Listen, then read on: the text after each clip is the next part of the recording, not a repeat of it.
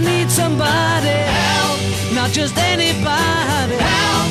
You know I need someone help.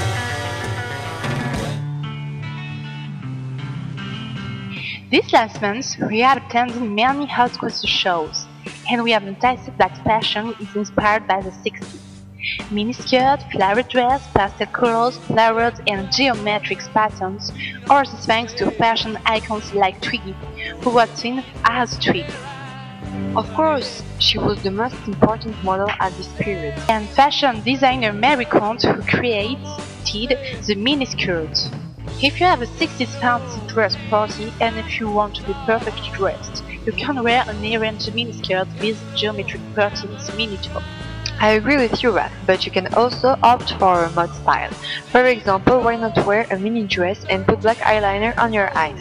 In fact, women would rather enhance their eyes rather than put on red lipstick. They even put false eyelashes. But we don't have to forget that the hippie style was present too. Men and women both liked wearing bell-bottom pants with a large peace and love t-shirts, and small round glasses were the typical accessories of the 60s.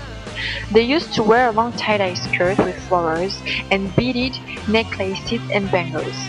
To be close to nature, the best is to walk barefoot. So, dear listeners, make your choice!